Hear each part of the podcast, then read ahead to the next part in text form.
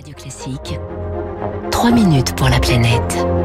3 minutes pour la planète avec Lauriane Tout-le-Monde. Bonjour Lauriane. Bonjour. Une filière euh, divisée et une forêt en danger. hein. C'est dans ce contexte que se sont ouvertes les assises de la forêt et du bois. Hier, en jeu, 800 millions d'euros pour refonder une filière qui, qui aurait pu être un, un fleuron de l'industrie française, les forêts françaises qui sont aujourd'hui menacées par le changement climatique. Dans la filière bois, on parle à demi-mot du cœur du problème de ce secteur, les relations tendues entre l'amont et l'aval, c'est-à-dire entre ceux qui s'occupent des arbres et ceux qui les transforment. Entre la première et la deuxième transformation, on est obligé d'importer d'Autriche, d'Allemagne et autres. Luc Charmasson, président du comité stratégique de la filière bois.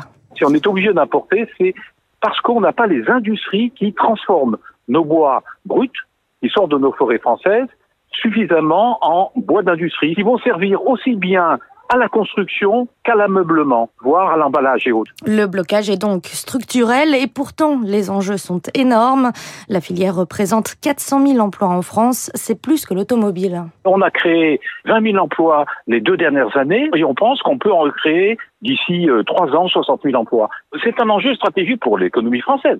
En plus de ça, on utilise la seule ressource nationale française que nous avons, c'est-à-dire la forêt qui pousse naturellement. L'enjeu est aussi et surtout climatique, rappelle la députée LREM Anne-Laure Catelot. Elle est l'auteur d'un rapport sur la forêt et le bois. La forêt, c'est notre or vert. Il faut pas oublier que ce puits de carbone, il absorbe, on va dire, l'ensemble des émissions de gaz à effet de serre produits par euh, le transport en France de marchandises et de personnes. Le matériau bois est un matériau décarboné qui est extrêmement intéressant euh, pour justement euh, la filière euh, bâtiment. C'est pas juste neutre en carbone, c'est carbone négatif. Mais attention en cours de route à ne pas déformer les forêts pour répondre aux demandes d'un marché trop versatile.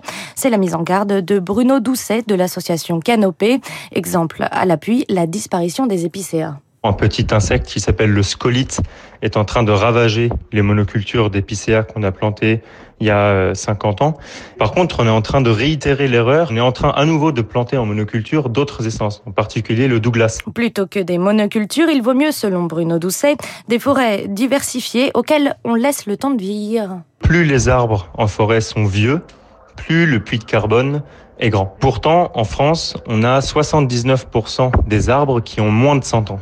100 ans, c'est pas spécialement vieux pour un arbre. Ça veut dire que la forêt a encore une grande capacité de stockage de carbone et qu'on a intérêt à laisser vieillir les forêts et non pas à les couper de plus en plus tôt comme c'est le cas aujourd'hui. C'est la forêt du siècle prochain qui se décide à ces assises. La filière en est consciente. Professionnels, élus et associations ont jusqu'au mois de janvier. Voilà, les assises de la forêt et du bois dans 3 minutes pour la planète avec Lauriane Tout-le-Monde. Cette chronique, comme les autres, hein, les revues de presse, les journaux, vous les retrouvez sur radioclassique.fr ou en podcast sur toutes les plateformes. Merci beaucoup Lauriane Tout-le-Monde et à demain.